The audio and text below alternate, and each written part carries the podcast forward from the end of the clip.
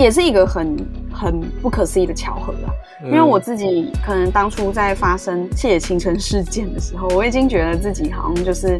好，我的极限就在这，就是幸福的高度就在这，幸福的极限就在这。结果没想到就是也接到了村上春树的工作，所以嗯，就是现在就是觉得很可怕，有有点像是量子纠缠那样子的感觉，对。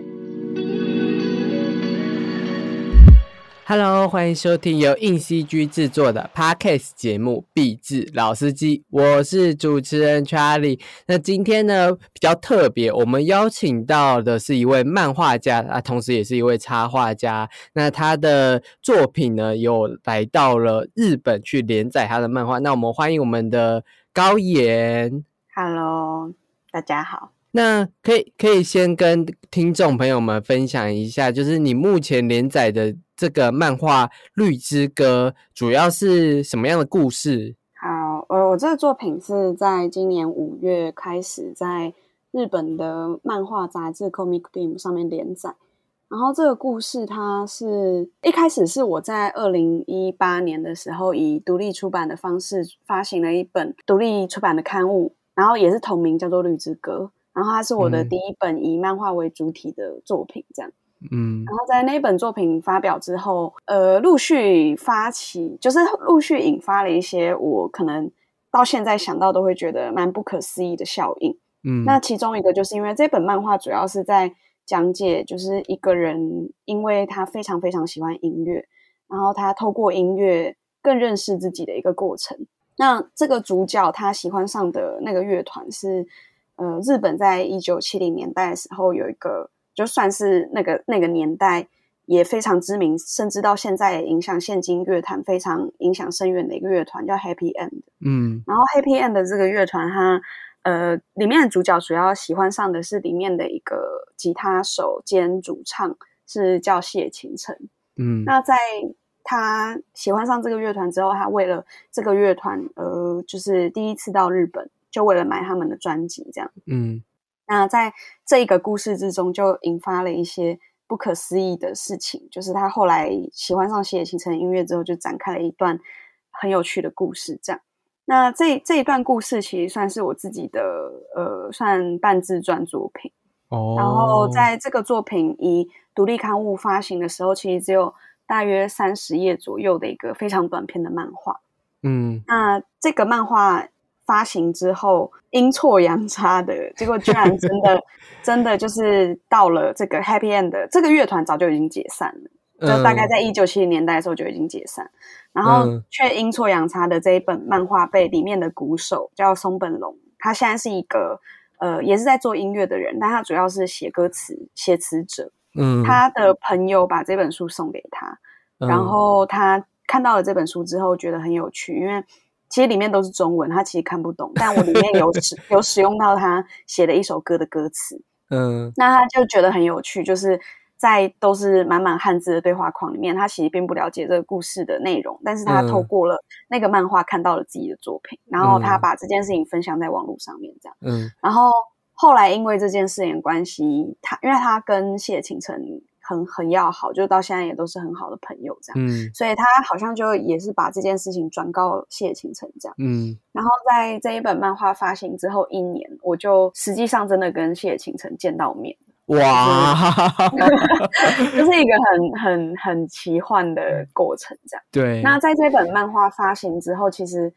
呃，它算是对我自己而言，我觉得对我自己创作生涯而言很重要的一本漫画。那我也一直都有想着要把这一本漫画作品更完整的表现出来，因为它其实这一本漫画那时候只有三十页，它其实能表现的东西非常的少而且有限。嗯，那在我后来决定要把这一本漫画以一个更长篇的方式去描写的时候，我那时候就有一个想法，就是我不想再做独立出版了。我这个漫画如果要呃，我觉得它是作为我第一个商业出版作品，算是我的出道作而言，是一个非常非常有意义，而且非他莫属的一个作品。所以那时候我就决定要以商业出版的方式发行，就是新版的《绿之歌》这样。嗯，然后也很幸运的，后来有得到就是在日本连载的机会，然后就顺利促成了这个漫画，现在变成呃，应该是会是有两集单行本厚度的一个漫画。哦，是怎么样？就是跟日本这边接触到，就是这个机缘是怎么来的？那时候我想要画这一本漫画的时候，我有想几个方法。那其中一个最普通的方法，就是其实应该是算是业界最常见的一个方式，就是去投稿作品。嗯，那这这件事情在台湾可能比较稍微没有。那么多人在做，其实其实各家出版社他们都会有，呃，他们可能不一定每一年，但是应该都会固定举办像是新人奖或者是就是漫画比赛这类的活动。对，那日本的话，相较于台湾，又是一个更漫画历史发展更悠久的一个地方嘛，所以他们对于这种每一年固定的新人奖其实是非常重视的。嗯，其实其实我们现在可以看到日本各家非常有名的出版社。就不论是小学馆、集英社，或者是像角川，他们其实每一家出版社都会有自己的书系，然后每个书系他们甚至会举办呃每个书系的新人奖，这样。嗯，那那时候我是有，因为我那时候已经确认我的发展方向，因为我觉得，嗯，每一家出版社算出版社有一些很大，但是不一定是每一家出版社都符合某每某一个创作者的风格跟他想要呈现的故事内容，所以那时候我其实已经有。想了四间我可能会去投稿的出版社。哦，对，然后那时候刚好是我留学刚回国，然后回台湾之后，我又在紧接着去东京办了一个展览，这样，然后在办那个展览的那个过程之中，就刚好直接遇到了那四家出版社其中一家出版社的总编辑，嗯。然后那时候就有跟他提起，哎，我其实之前有画过这一本漫画，然后我之后也很有兴趣可以在日本继续画长篇漫画这样。然后其实那个总编辑他看过我那个漫画，所以那时候他其实也是就是保持着很有兴趣的。那因为后来陆续谈的过程之中，可能有一些就是其他的 offer 又再进来，然后那时候。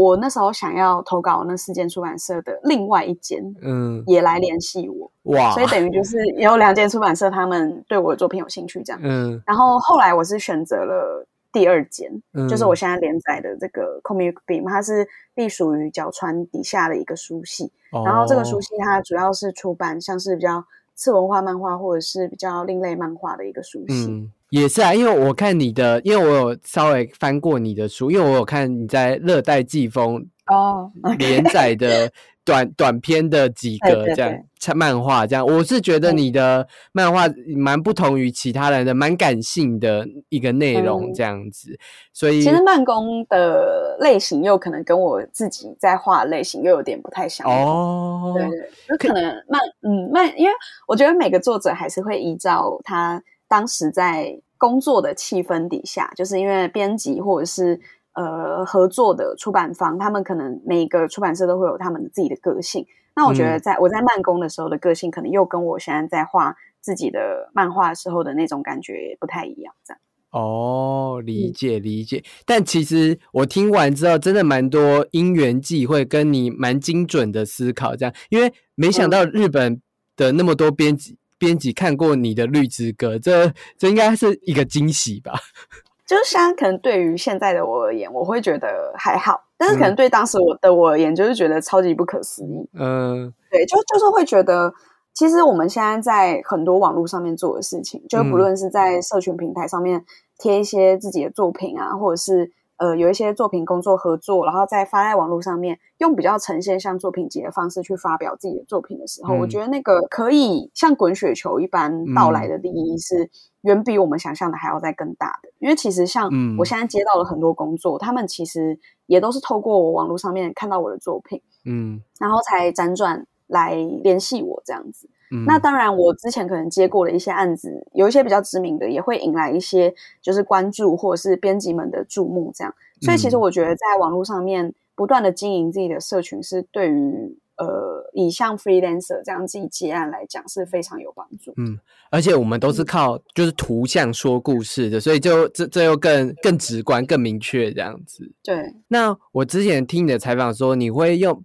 你生活中的故事放在漫画里，那这一次的《绿之歌》也是这样子的铺排吗？对，因为其实这个故事，呃，以二零一八年的那个独立出版的刊物来讲的话，它就是我当时发生了一件事情，然后我很想把这件事情透过漫画表现出来。嗯因，为其实我在这之前画的大部分作品都还是以插画为主。对，那虽然我就是我本来就是一个觉得插画可以用插画说故事是一件很棒的事情的嗯一个作者，所以其实当初在画插画的时候，我也会给插画添增一些故事的色彩。但是嗯当我在发现，就是当我很想要画《绿之歌》这个漫画的时候，呃嗯，当我很想要表现这个故事的时候，我发现单一的插画已经没有办法满足我真正想要诉说的故事内容。嗯所以那时候我就决定，好，我觉得这是一个很好的时机，我可以尝试用漫画的方式去表现，嗯所以才促成了这个漫画的诞生。这样，嗯，所以现在这个版本《绿之歌》的加长版也是当时那个故事，还是融入了就是现在经历过的这些故事的延伸呢？嗯，我我现在新版的这个《绿之歌》，因为当初只有三十页，但是我现在新版这个有五百页以上，嗯所以它是一个相对篇幅长非常多的一个作品。嗯。所以基本上已经可以把它看的跟当初那个三十页版本是几乎是不同的故事了。对对对，那我觉得这个故事其实应该说现在的样貌是我当时想表现的样貌，只是当时我不论是能力有限、篇幅有限，然后能画的时间有限，所以我当初只能用像是一个预告片的方式把这个故事表现出来。嗯那在我回过头来去检视这一段故事的时候，它其实是一段大概发生在我十九岁到二十二岁，就从大学一年级到四年级的一段故事。嗯嗯我觉得我一直很想把这段故事具体化，嗯，但是可能当初我能表现的东西有限，所以我只有办法呈现出三十页的当时发生的事情。嗯那现在的我的话，我觉得可以透过这样子的方式，把我当时想说但却没有说出来的事情表现出来，是一件很很很棒、很很美好的事。所以现在其实是都画的很开心，这样。哦，OK OK，好，那嗯因为因为我们很常就是可能在动画或是其他载体上知道，就是跟日本合作这种连载漫画都会面临到蛮大的压力，你你自己觉嗯得呢？我我觉得这是要看每个作者的个性。那我自己的话，就虽然虽然大家可能常看到的那种有一点点稍微刻板印象的漫画家，可能就是每天被编编辑追着赶到，然后没日没夜一直画。对，但但我我我自己的话是，因为我的我的工作方式是我蛮会督促自己的，哦，然后基本上我所有工作都不会拖到截稿日，嗯，所以我是不太会出现那种像编辑可能会杀到你家，然后 跟你讨论，我是不会，我是不会啊，我自己是觉得我自己是一个蛮 蛮蛮有工作效率的人，所以。嗯我觉得这可能也是跟我自己读设计系有关，就是我是一个比较用设计脑去思考的人，所以我在做每件事情的时候，我会先有非常缜密的规划。嗯。那像我现在在连载漫画作品的时候，基本上我是会每个月都会提早一个礼拜交稿，所以，其实对对编辑他们那边而言也是，他们会觉得我我我是一个很有效率的作者，很很不负肩的作者，很 carry 对对的，对，因为其实我做其他工作也都是这样，就是我不太哦。会真的拖到截稿日最后一天，对。可能跟我自己的个性比较有关啦。对台湾的印象又大好了。对，或许希望如此。好，我我印象中，我们的刻板印象中，就是编辑其实跟作者会有很紧密的，甚至帮忙可能提一些想法这件事。那你跟你你的编辑有怎样的合作关系呢？我的编辑，因为我的编辑是呃那个我的我的书系是叫 Beam，就是 Comic Beam 他们旗下的那个出版书系。嗯，那我的编辑其实是那个书系的总编辑，然后在处理的上面，没有，其实其实其实不是说负责，不是说责任编辑是总编辑就很厉害，而是哦刚好我的编辑就是总编辑这样。所以其实，在讨论上面的话，我们不太需要再透过呃，就是基本上我的编辑确认 OK 就 OK，不太需要再哦经过上级核准这样。所以当初其实，因为我我应该也算是他们那个熟悉的第一个海外组织，哦，然后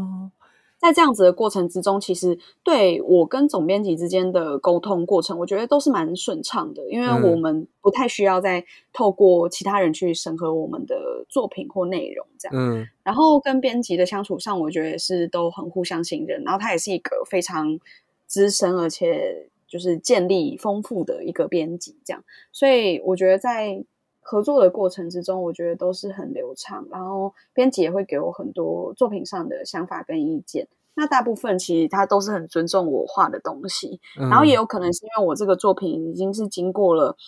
至少有两年以上的磨练，所以其实在嗯完成的过程上面，其实不会有太多的瑕疵，是会让编辑需要去动改我的作品的。嗯那在这个过程之中，因为其实那时候我呃我在做这个漫画连载的过程之中，就是现在发生的事情，就是呃疫情的关系。嗯所以其实我当初是要去日本的，但是我因为疫情的关系，所以还是继续留在台湾。嗯，那当时其实有一话，我有一个景，我必须要去日本取景。我当初是想说，我应该，我应该就疫情可能不会拖那么久，然后我当初就想说，我应该就可以去这样。嗯就后来没有办法，然后嗯其实后来那个取景的部分，就是请我的编辑去帮我取景。哦，所以其实是编辑是不论是在取景上，或者是在作品提供想法上，或者是各方面他自己的编辑经验上，他可能会给作者很多的，就帮是支援跟帮。对对对，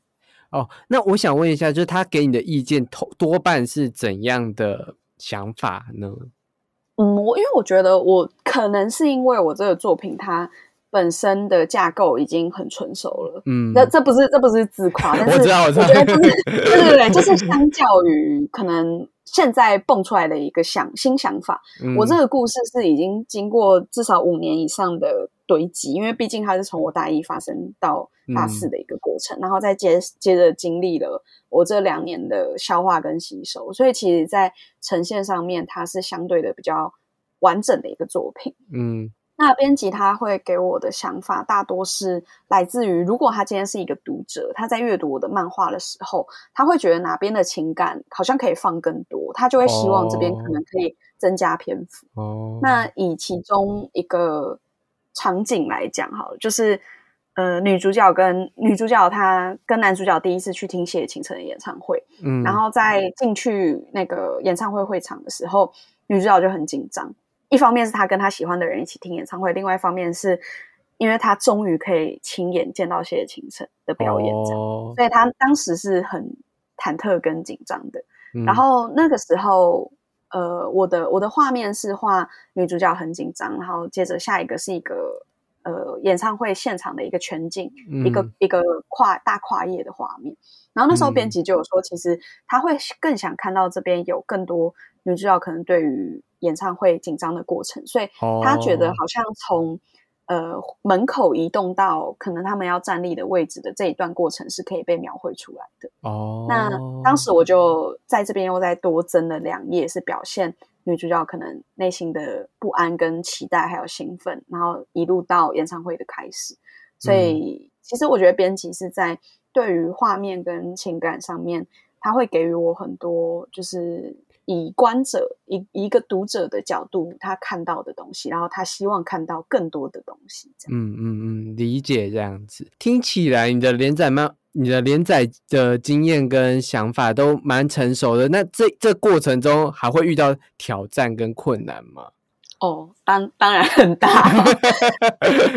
我觉得，我觉得第一可能就是作业量，因为我的、哦我的漫画其实是画的画画的非常精细的，嗯，不论是画面上、背景上，或者是整体呈现上，所以嗯其实，在每一个月的工作量，我我其实是一个画画速度很快的人，但是以嗯我画画速度很快的人而言，我觉得这个作业量都是相对的很大的。嗯外加上就是我的这个作品，其实每个月每个月就是一画嘛，然后我嗯每一画的分量是相对的，以一般连载来讲是页数是很多的，算嗯多的。就我最多有一个月可能有画到五十页，哇，然后也有我的大部分平均值应该是四十二页上下。哇，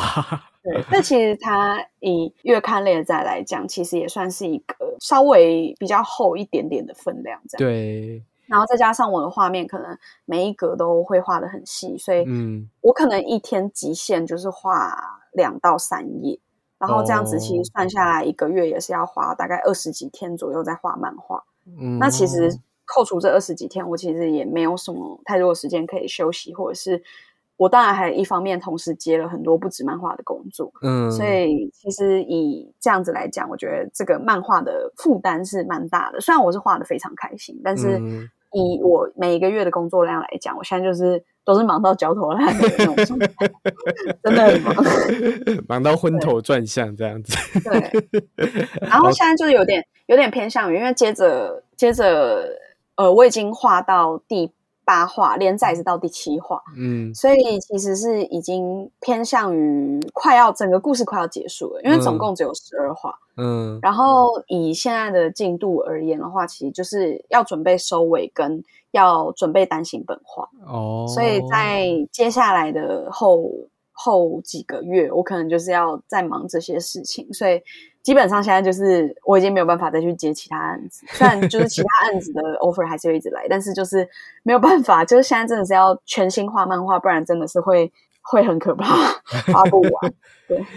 你刚刚说单行本的工作量，单行本的工作量会跟这个有什么不一样的地方吗？呃，就首先单行本的单行本之际，可能会面临到的问题就是你有没有需要改稿？因为可能当初哦在画漫画连载的时候，每个月的量是很满的。嗯，那在每个月每个月这样子的过程之中，有些作者会在单行本的时候，他们会进行不论是大改稿或小改稿，他们可能都会略略的去改一些他们可能当初没有那么满意的细节。那在单行本发行之后，才会以比较对他们而言比较完整的一个方式呈现出来。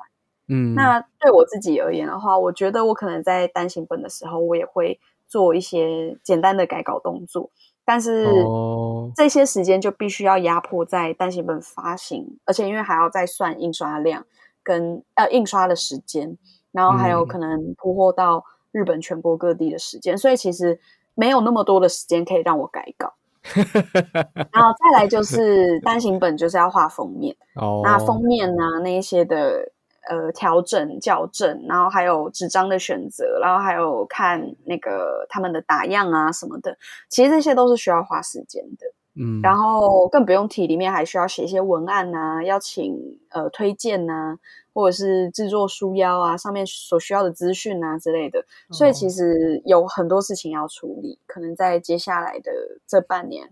等嗯到单行本发行之前，其实有很多东西都必须要先完成。这样、嗯，其实很多做书的妹妹嘎嘎啦，对，就是很多东西要去注意，不然不然就是对，自 己毕竟也是自己的第一个作品，所以也会希望是以一个最完美的状态呈现出来。对啊，因为我们做过，因为我们虽然是做杂志，但我们做过这种书刊，就知道各种那些小的地方跟小的书腰那些都都很重要，就是对一个完整的作品的呈现，如何给读者最好的模样这件事情。对，真的真的很重要。那我想问一下，就是因为我刚因为我刚刚有提到，就是我看你的作品是在之前在热带季风看，然后你刚刚有说像这样类型的漫画跟连载漫画其实风格跟画的方式上不太一样。那我想要知道一下，就是像这种慢工的话，应该说你会怎么样做不一样的诠释呢，或不一样的展现？这样，嗯，我觉得呃，可能作者的创作核心是相同的，但是、嗯。呃，以慢工来讲的话，我觉得今天慢工我所遇到的，嗯呃，比较大的一个比较明确的一个挑战就是，嗯，慢工我是彩色漫画，它不是限哦。定每个作者一定要画彩色漫画，但是我当时是期望我可以画彩色漫画。嗯。那再来就是慢工的书是左翻书，所以它嗯其实就跟我们传统看到的日本漫画是又翻书又很不同。嗯就是基本上书籍的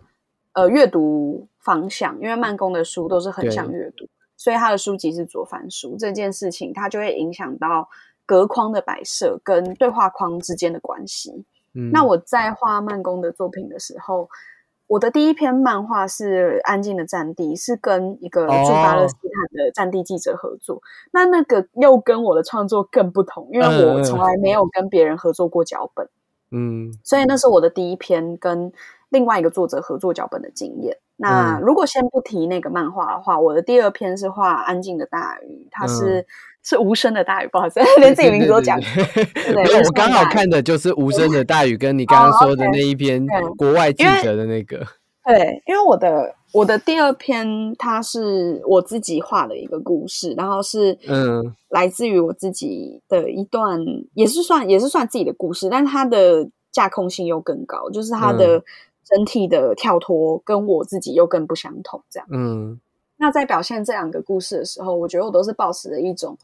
我想要尝试自己的新的能耐那种感觉，嗯，因为不论是我选择用彩色漫画，或者是我选择跟脚本作者合作，我觉得我在慢工可以感受到的东西，就是这些东西都不是平常的我会画的。但是如果我今天要画这样子的东西，我有透过慢工这个平台可以去表现的话，那我就想要尽可能的发现我自己的潜能是可以不断的累积跟堆积到。我自己可能都没有想过哦，原来我可以画这样子的东西的，嗯所以我在画慢工的作品的时候，也算是有意识的想要给自己一个新的挑战。嗯，然后不论是选择跟脚本作者合作，或者是到自己后来那一篇更与我平常画的感觉又更不同的漫画，我觉得，嗯，对我来讲都是一个挑战啊，就有点把慢工当做自己的实验版老鼠那种感觉。但是编辑他自己也是采取。呃，他是非常尊重作者想法的一个很好的编辑，所以其实当初在跟他讨论的时候，他也觉得我想画什么，我只要自己画的很开心都 OK。哦，那他也很乐于看到作者去挑战自己不同的风格跟作品。所以那时候我在画这两篇漫画的时候，我觉得都是很棒的挑战，然后自己也从中学习到很多。虽然现在自己在看，可能不会觉得那两篇作品是。很好的、很完美的作品，但是我觉得对现在的我的各种历练来讲，我觉得那两篇作品都是很好的成长。嗯，因因为我刚刚看到，就是像我们讲一下《无声的大鱼》好了，就因为《无无声的大鱼》这部片，我我我我一直感觉到它好像有一首歌或一首诗的背景，就是因为因为你你从你的文字当中看起来是有一首歌或有一首诗当做这篇文的背景，就。你的每一个翻每一个分镜跟每个好像都是一个旋律会在耳边这样子，所以我在看的时候会有一种好像边听歌在边看你的那个那个心情的感觉，就是因为那时候那个无声大也是没有完全没有，我记得是完全没有台词的，对。对，所以它就是你就是完全就是靠意境靠。就除了那些字以外，就是靠意境跟靠画面去呈现这样的故事。所以，我我当时看的时候，我我是觉得蛮佩服，因为我在看那一整本其他人的的故事的时候，我好像只有看到你这本是这样谈的，然后我就因此很印象深刻，想说哇，这个人就真的只是因为我很喜欢光靠画面说故事的的作品，这样子就是你给我越少资讯，我可以里面揣摩的情感会越多，所以我看完之后我还蛮印象深刻的。哦，谢谢。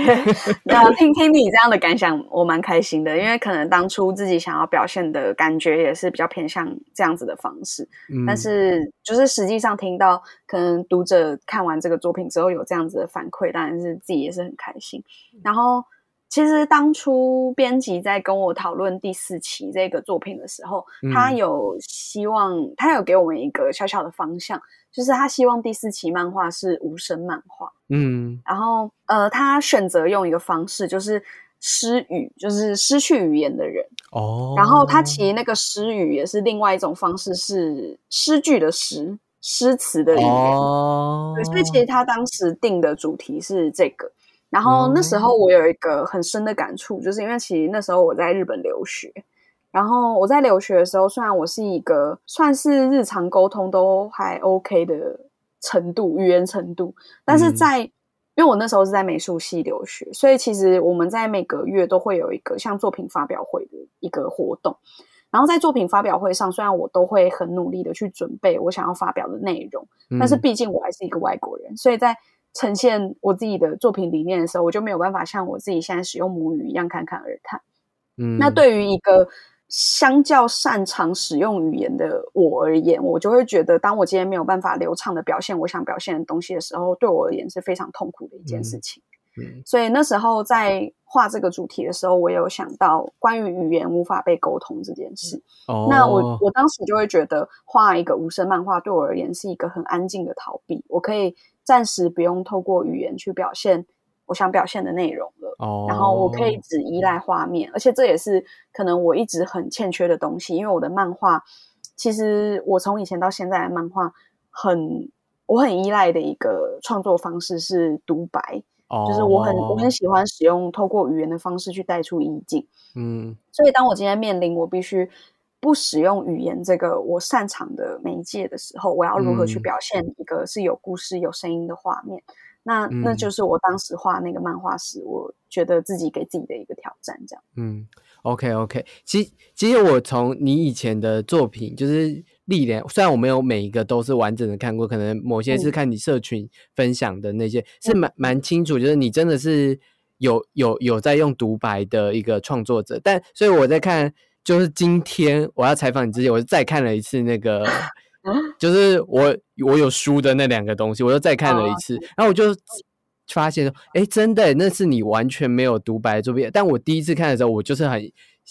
印象深刻这件事，可能因为也跟当时我的经历也有关系，就是我很喜欢那种颓颓，我想颓废好吗？就是当时当当时人心，我的心里也是某一种颓废的状况下，我看到这个时候会有很有很有共感，然后很理解说，哦，原来只有画面也可以有颓废的那种情绪在里面，这样。嗯所以我听完你的刚刚的一连串的分享之后，我就心想，哦，你按照了主题，可是又打造了情感东西，而且我自己觉得是跟你可能之前的创作会会蛮蛮相似，因为因为因为你都是蛮情感化的一个创创作方式，这样嗯，对，对，对，所以我我我我这是我的感想啦。好，那接下来就是我我要再聊一下，就是因为你刚刚有说你其实都会接一些插画的 offer 嘛，那通常你接到插画的 offer 的时候，你会怎么展开这件事？他们会给你什么资讯这样嘞？这蛮要蛮看那个他们对方的工作内容去而嗯恒定每个工作内容的呃发展方式都不太一样。嗯，那我自己平常比较常接的话，可能像是呃书籍的封面。嗯那书籍封面的话，就会比较偏向于对方的编辑，可能就会跟我先介绍他们现在要发行一本新的书，那书的内容，他们可能就会给我一些简单的介绍，然嗯。后呃，他就会嗯、像是他会跟我讲书的 size 开本，然后还嗯。有像是需要绘制的范围，因为不是每一本书都会是就是封面摊开来这样子嗯。一一张横向的去绘制，有些是嗯。封面跟封底分开，嗯，然后有些是里面还会有插页，然后也嗯会希望我去绘制，那我就会依照每一个对方提出的条件去做一些自己的工作量的审核，这样。嗯然后对方可能也还会跟我讲，不论是收费啊，或者是呃截稿日期啊，然后我再会去做我的时间上安排的跟规呃安排跟规划，嗯，然后才会去考虑要不要接这个工作。嗯那我可能跟其他作者不一样的地方是，我会有一个坚持，是我会希望可以把整本书看完之后，我再决定要不要接。哦，因为我我是一个相对对于可能文字敏感性比较注重的人，嗯所以当我今天要帮一个作者，不论是作者或者是帮一个作品画它的封面的时候，我都会希望里面的内容是我读完之后觉得很欣赏的。嗯，所以基本上我会先看完，不论是那本小说的内容，或是那本书的内容之后，我再决定我要不要决去接这个作品。这样，OK OK，好，那因为这一次采访高岩的原因，主要原因是因为我们接到了就是一本书的宣传，它叫《日本当代最强插画二零二一一百五十位当代最强画家豪华作品集书》很长 书名太长了。好，总共他因为他刚刚有讲收了一百五十位创作者，然后其中高岩是里面的台湾创作者之一，这样，因为他他其实多都是收集日本的这样子，对，嗯就是你被选入这个插画里面，你自己的感想是什么？嗯，其实其实这已经不是我第一次被收录在这个哦，书籍里面。对，嗯然后呃，应该是二零二零那一次是第一次，然后哦二零二零跟二零二一都有。然后当初第一次接到的时候，当然是很惊喜，因为我那时候是嗯真的还很默默无名，然后可能在台湾稍微可能有一点点人知道我，但是可能在嗯日本也都是什么刚刚起来这样子的一个、嗯一个作者这样。所以那时候接到这个的时候，就是很开心。一方面是因为这本书可能是我可能在高中的时候就有注意到，因为这本书哦一直都有发中文版，然后在日本那边，因为我平常自己可能去逛书店啊什么的，也都会去买原文书的画册，所以嗯其实从以前我就一直都知道有这样子图录形式的呃作品介绍这样。嗯所以那时候看到他们邀请我的时候是很开心的。然后，嗯因为其实这本书的日本的原名就是叫 illustration，它就是嗯插画嗯的意思。然后他就会收录很多那个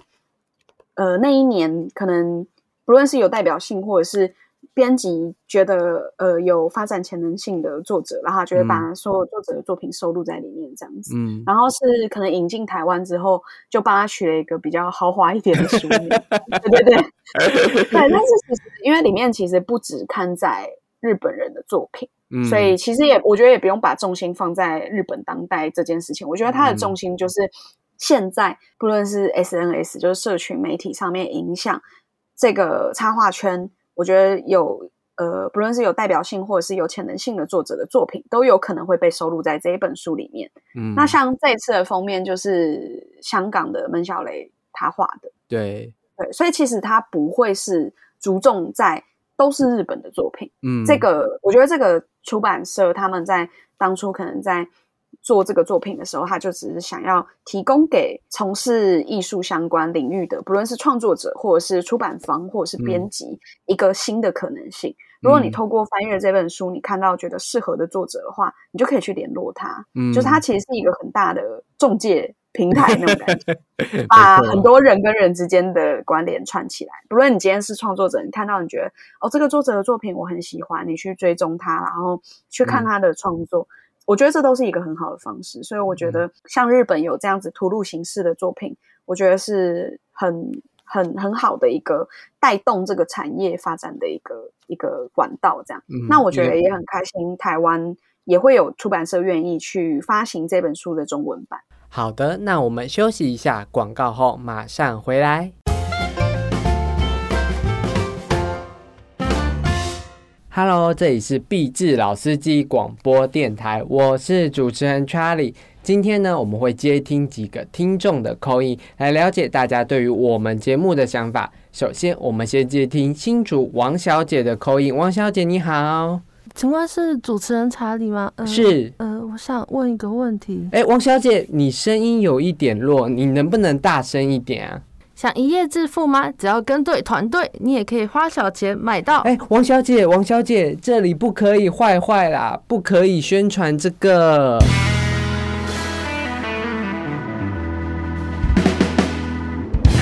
想要我们的节目宣传你出的书籍、课程或是举办的活动吗？想要宣传自己的品牌或是产品吗？可以私讯硬 CG 的 IG 或寄信到我们公司，我们会提供你最完整的媒体服务，让你的东西可以被动画迷或其他产业人士了解哦。听完节目，赶紧到硬 CG 粉丝专业私讯小编吧，还有硬 CG 杂志热卖中，还有我们可爱的动物工作贴图都在下方连结哦。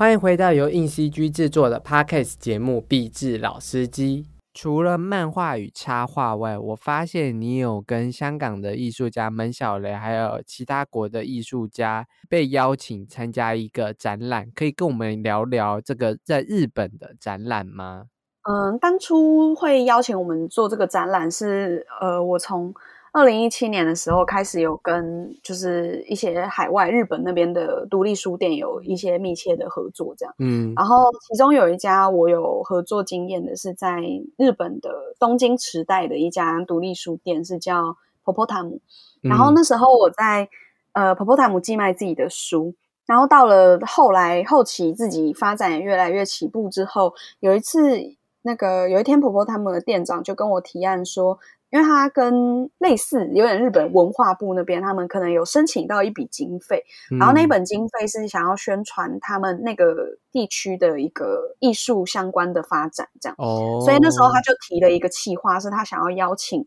东亚洲，就东亚西亚的几个创作者来办一个联展。然后那个联展是有算是有他们要写一个企划去做提案这样，嗯，然后那时候他就决定要邀请三个创作者，嗯。然后他自己的口袋名单就是他想要邀请台湾的话就想邀请我，然后香港的话他就想邀请小雷，然后还有另外一个作者是韩国的一个漫画家叫 b u n Yong Gun，然后他就邀请我们三个一起在他们的店里举办了一个呃那个主题是叫。东亚西亚独立与艺术书籍的一个展览，嗯。然后里面除了展出我们的插画作品以外，还有展出我们之前的创作的，不论是漫画、插画的刊物，因为它毕竟也是隶属于独立出版跟艺术书的一个领域范围内。然后他还邀请了几家他们有合作过的非日本的书店，有选书的活动。哦，然后那些书店可能就会选出他们那个国家，或者是他们当时收到比较有代表性的一些独立出版的书籍，或者是商业出版的书籍，然后有在他们的呃婆婆他们的艺廊内有做一个展出，这样子。嗯，那你在那个画展，你有到日本的那边去跟就是他们做店长活动，或是怎么样的交流吗？有，其实当初我们有办呃两场活动，一场是那个小雷他有一场他的那个现场绘画的一个秀这样，哦。然后那时候我们是做了一个用一张很大的像海报纸一样的空白纸，然后一开始是小雷在上面先画一个作品，然后接着再交由那个韩国的漫画家不用跟他去做一个连续像接龙这样子，然后嗯最后是让我完成。嗯然后最后那一张图也有在整个嗯、呃那个展览期间内展出。嗯，然后当初是有办这个，这是第一个活动。然后嗯第二个活动是我们有做一个三个人的对谈，就是在哦他们的艺廊现场有做一个谈，就是彼此谈论作品啊，或者是谈论这一次的主题啊，然后内容啊，自己做书的一些经验这样子。嗯哦，那就是跟这两位不同国籍的人交流之后，有什么当当时有什么感想吗？因为其实我一直都是算是两位资深前辈的一直以来的读者，跟 就是在 SNS 上面追踪他们，所以其实但因为我们都都是互相的，就是互相知道彼此，然后互相关注彼此这样。嗯。但是因为我我就是觉得，不论是辈分或者是历练来讲，他们都是在我的很前面，嗯所以那时候就是保持着一个崇敬的眼神 在看他们的作品，这样。对啊，当然也是很欣赏他们的创作，所以知道可以一起展览的时候，自己也是很开心。嗯嗯，理解这样子。好，那我在一个报道上有看到，就是你曾经为你的偶像村上春树的一本是短篇小小说绘图嘛？可以嗯可以介绍一下这件事，然后跟你当初画画了怎么样的东西吗？嗯，当初接到这个工作是因为这是呃，村上春树他在日本的文艺春秋要发行一本关于他跟他爸爸之间的一个故事。他其实不是小哦说，他是散文，就是他把他哦真实发生的事情，透过现在的角度去做一个重新的整理，然后嗯表现出，因为他其实从来没有谈过他。自己的这么私人经验的事情，尤其是谈哦论他跟他父亲，所以这本作品对他而言是一个蛮有意义的书。所以嗯当初他决定要把这本书发行成单单行本的，就是把它做成一本书籍发表的时候，其实这本书的内容并没有很厚。嗯然后当初文艺春秋就是日本那边的出版社，他们想了一个方法，就是他们想，因为因为这本书也不太适合跟其他的短篇作品放在一起出成一个合集，那他们就想说，好，那他们就是单独把这本书出出来，那可能会稍稍微比他以前的作品还要再薄一点。但他们想了一个方法，就是他想要找一个人来画插画，然后把不论是增加这本书。呃，当然不需要，因为这本书我觉得它的内容已经很丰富，所以不需要再去增加它内容的丰富程度。但有一点像是他们可能透过插画的方式，可以让读者更进入他的故事内容，或者是因为毕竟这是一个有点已经接近是私密传传记类，哦对对，有有一点点，有一点点比较稍微严肃，毕竟是谈论他跟他父亲，还有可能他父亲发生在呃战争年代的一些事情，所以它嗯相对的是一本比较有一点点沉重的书，所以他们可能想要透过结合插画的方式，让读者更容易入口。那他们当初就是很奇妙的选择了找我来跟他们一起合作这个工作，其实自己也是觉得。也是另外一个不可思议的事情，另外一个神秘的机缘，这样。对，就是因也是一个很很不可思议的巧合啦。因为我嗯自己可能当初在发生谢野清城事件的时候，我已经觉得自己好像就是好，我的极限就在这，就是幸福的高度就在这儿。幸福的极限就在这了。结果没想到，就是也接到了村上春树的工作，所以嗯，就是现在就是觉得很可怕，有有点像是 量子纠缠那样子的感觉。对，那当初接到这个工作的时候，是刚好那时候我人也在东京，所以哦，我那时候就直接去文艺春秋出版社跟他们谈谈这个工作，这样。然然后因为其实当初自己是蛮觉得很不可思议，跟心情有点忐忑那样。因为其实我当初呃谢上谢像谢秦城联络我，是因为他们看到了我的作品。然后其实我之前的作品，不论是绿之歌或者是在更之前的作品，其实我都有使用到很多村上春树他之前的，不论是小说里面出现过的台词，或者是他作品的一些想法跟核心，我都有用。致敬跟延伸的方式，在自己的作品中出现过几次，嗯所以那时候在接到这个工作的时候，我也是觉得天哪，不会是他们有看到我的作品吧？我就觉得就是作品真的是无缘佛界这样子。然后后来去他们出版社直接跟他们谈的时候，就是也是相谈甚欢这样。然后我就有问编辑跟设计说：“哎，那为什么当会会想要来找我画？”嗯然后很意外的事情是，他们是透过像像这一次那台湾发行的这一本插画图录，嗯其实日本有很多出版社有出版相关的这类型插画图录，不止、嗯。不止这一家，就是可能有很多各各个家出版社都会发行像这样子的年嗯。鉴图录的形式的书籍这样。嗯，然后那时候我其实除了接到这个 illustration 的那个图录的邀约以外，其实我当时还有接到另外一家也是日本很知名的出版社，叫玄光社，他们有嗯发行一个 Mock 杂志，然后里面有想要收录我的作品这样。嗯然后当时我就给他收录了，呃，我一个画跟雨有关的系列。就虽然那个嗯系列的名字都跟雨下雨的那个雨有关，但是其实嗯里面大部分的画面是在描绘像植物或者是像树跟树干，然后还有一些绿色植披的那种景这样子。嗯然后那时候在刊载这个作品，在那个杂志上面就被文艺春秋的编辑看到，然后他们也选了很多不同各式各样作者的作品，就不止我的作品。但是最后他们与村上进行讨论之后，他们决定要选择我的作品，因为他们觉得我的那个系列跟他们接下来想要发行的这本书的气氛很符合。哦，对，然后我自己也是觉得很不可思议，就是因为其实我那一那那个系列的插画是收录在我一本叫做《间隙》的独立出版书籍里面。嗯然后《间隙》那一本书的后记，其实就也引用到村上春树他在《五五五》这本小说里面的一句那个台词，这样。哦，对，所以其实我那时候也是觉得冥冥中都注定啦。对，类似像这样的感觉。对，所以那时候我也有跟他们分享，就是其实像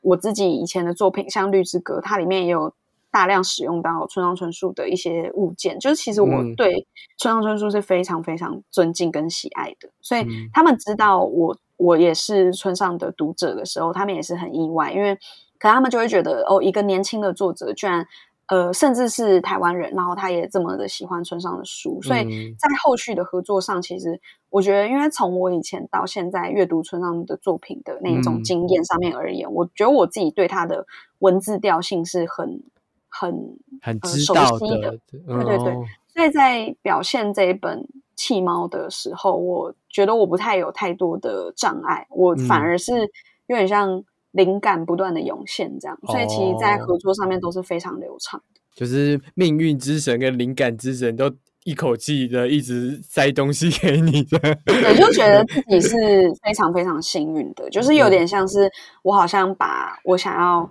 呈现的东西表现在作品里，然后这些作品的力量让我的这份喜爱跟尊敬被跨越了海洋，然后到甚至是到我尊敬的人眼里被他们看见，所以我觉得创作的力量真的是不能去小看。可能这一切都是，就是你我们刚刚讲的这一切机缘，其实都多亏你出版了，可能独你的独立出版的东西，这样就有这个东西出版，才有被看见的机会。那我就很好奇，这种独立出版是怎么是怎么开始做出来的呢？嗯，当初我会第一次想要做独立出版的刊物，其实接触到独立出版更以前，我就已经有在。呃，像同人志的圈子，对，有经历过。就是我可能在年纪更小一点的时候，就是本来就是很喜欢看日本的动画漫画嘛，嗯，所以那时候也会接触到所谓二次创作或者是同人志的文化。那自己也是在那个时候开始知道，哦，原来有人会因为喜欢一个作品，然后去做这个作品的二次创作，并且把这个二次创作做成一本漫画或者是插画的方式去发行。所以，其实，在那个时候对我而言，发表自己的书已经不是一件很陌生的事情了。但是，真的接触到可能比较偏向 Zin 文化这样子的独立出版，是在。我第一次去台北有一家独立书店叫 Mangasic 的时候，然后第一次体验到，就是哦，原来其实做书还有这么多不同的做法，不是只有像同人志那样子的做法，而是有更多可以去尝试跟玩的东西。嗯，所以那时候就决定要创作自己的独立刊物。嗯，然后那应该是在二零一四年到二零一五年之间。其实那个时候，在以独立出版方式发表自己作品的作者还没有到很多。嗯，所以那时候做的自己的第一个作品，虽然还是很不成熟，但其实那时候在曼加斯克寄卖的时候，就引起了店长的高度兴趣，因为他 那时候有看到一个好像新的光的那种感觉。虽然我觉得有一点夸张了，就是可能对他当时的他而言，会觉得。台湾能有这样子的年轻作者，对他而言是一个很很棒的一个鼓励跟新的刺激。对，而且再加上我可能又是因为在他们店里看到有这样子的创作模式，而愿意去尝试这样子的新的挑战，所以他们当时是对我的作品是有蛮多肯定跟支持。嗯，然后也陆续一路发展到现在，其实我跟他们也都是保持非常友好的关系，这样。对，也是算是我创作路上面给我很大的支援的一个我很重要的朋友。嗯，OK OK，理解。刚刚听听到你这么长的创作路，就发现到就是像细野晴臣啊、村上春树这些人，对你来说创作都是非常重要的创作的。那个一个偶像一个前辈这样子，那因为我们这 p a c k a g e 其实主要还是电影动画相关的 p a c k a g e 那我这边就是要聊，因为你刚刚有说你其实以前也会看一些日本动画跟哪一些，那有没有就是电影或是动画是也有跟你也有影响到你，或者也有你私心很喜欢的呢？这样子一定要是动画电影吗？还是是电影就可以？随便都可以。哦，OK，好。我自己影响我非常非常深的另外一个，其实因为我是非常喜欢读书的人，虽然我自己读的书可能没有到非常多，但是我很喜欢看书。就不论像是我喜欢读村上春树的小说或者什么，我还有另外一个也很喜欢的小说家是岩井俊二，然后他也有，因为他是以自己就是电影导演，然后同时也是写剧本的嘛，所以他会把自己的呃电影先以剧本脚本的方式呈现出来，再把它拍成电影。嗯，然后我那时候也是，就是小时候也是看岩井俊二的书长大，然后也非常非常喜欢他的电影。这样，嗯，我其实，在新版的《绿之歌》里面有提到岩井俊二的作品，因为我那时候其实主要是要提到杨德昌，所以我把岩井俊二的作品也用呃把他们并列的方式一起提出来。哦，所以所以像杨德昌的作品，我也非常喜欢。OK 哦，杨德昌的作品应该没有人不喜欢，对，不一定吧？有人看，有人可能看《孤岭街的少年杀人事件》会睡着吧？因为毕竟那么长，可是那么神，那么好看，对啊，真的很好看，不棒。对啊，我岩井俊二我也一直印象很深刻的是那个嗯《青春电幻物语》，刚好今年嗯好像有重新上映，有然后我又再重映再看了一次那个《青春电幻物语》，这样就是是我我一直觉得岩井俊二是一个很会描写青春的导演的。对，呃，而且因为岩井俊二是一个非常喜欢音乐的导演，哦，对，那他其实在他的作品里面会一直提到音乐这个关键字，然后我觉得这嗯跟我自己的调性也很像，就是我是一嗯个非常喜欢音乐的插画家跟漫画家，所以我也会一直不断的在我的作品之中试图去呈现音乐这个元素。哦，然后我也相信岩井俊二应该也会喜欢我的作品，自己在那边学。但但因为因为岩井俊二他《青春电幻物语》就是他的小说是莉莉周关于莉莉周的一切嘛，然后他的那一本书其实是在角川出版，嗯，就在日本那边是角川发行的，所以嗯其实在我的漫漫画呃单行本之后，我的编辑应该会把书送给岩井俊二，所以他应该是会看到我的作品。哦，是不是要开启一个新的 对。新的魔法？对，又要展开一个新的网络了。我说不定还有下一部电影的什么海报哦，现在先不敢想这么远，但是非常非常期待他可以看我的作品，因为自己也是受到他的作品一路影响，然后现在创作自己的东西，然后我相信我们的各种作品在各种方面上面的契合度是很高的，然后我也很希望他可以看看。电波很相近啦，对 毕竟就是这这样子豢养长豢养到大的。但我因为我们 p a c k a g e 录到现在就差不多要结束了，那我就祝你就是这个新的网罗可以 可以成真，这样。哪一天看到电影的那个海报字幕的时候写高岩，就是海报制作者，或是、呃后面的可能电影出现的图像之类的。希望有机会啊！但但但就是，我觉得我自己有一个有一个想法，就是我当我在做这些事情的时候，其实我都是没有抱持着这么远大的梦想。就是例如嗯像我当初在画《绿之歌》的时候，我并不是为了想让西野晴臣看见。嗯然后我当初在画这些作品的时候，我也并没有想过我有一天可以跟川上春树合作，而是嗯我想要创作的这个动机，它强烈到我会努力的想把这些东西不断的吐出来，然后嗯并且让试图让读者去看到我的这些作品。所以我觉得，不论是今后我自己的发展，或者是我对自己的期望，我都是嗯希望我可以继续保持对于作品的透明跟那个诚实度，然后并且把嗯这样子的作品带给读者，而不是可能今天为了想要跟岩井俊二合作，所以就画了一个可能嗯我受岩井俊二影响的作品，并不是这样的。当然，当然，就是强烈共鸣，只只你是引发那种世界强烈共鸣的这样，对 希望希望如此。命运的强烈共鸣这样。你你现在就是引发那种命运强烈共鸣。对，套句那个，反正我很喜欢的话来说，就是那个啦，那个诶什么连量子纠缠还是对对，量子纠缠，你现在就在进行 作品的量子纠缠，而且以作品跟作品做量子纠缠，多棒啊！对啊，这是一件很浪漫的事情。OK OK，好啊，嗯那真的也很感谢，就是高妍跟我们畅聊，就是他创作以来的过程。我我觉得今天跟你聊完之后，有一种好像真的也是在看你的创作的那种，突然心灵好像有一种洗被洗涤嘛，就是因为跟你聊天，我觉得好放松，好自然哦。太 好了，谢谢。呃，如果有兴趣想要看，就是那个日本当代最强插画二零二一一百五十位当代最强画师豪华作作品集的书呢，下面会放链接给你，就大家可以去下方去购买，然后去看这一百五十多位创作者。那高岩的 IG 我也会放在下方，然后大家有兴趣的话可以看一下他的作品，也期待他的两本单行本。诶，会翻成中文吗？会的，会的，一定会。哦台湾一定会出版，哦，OK OK，不然你就自自己不会啊，那一定一定会出中文版的，放心。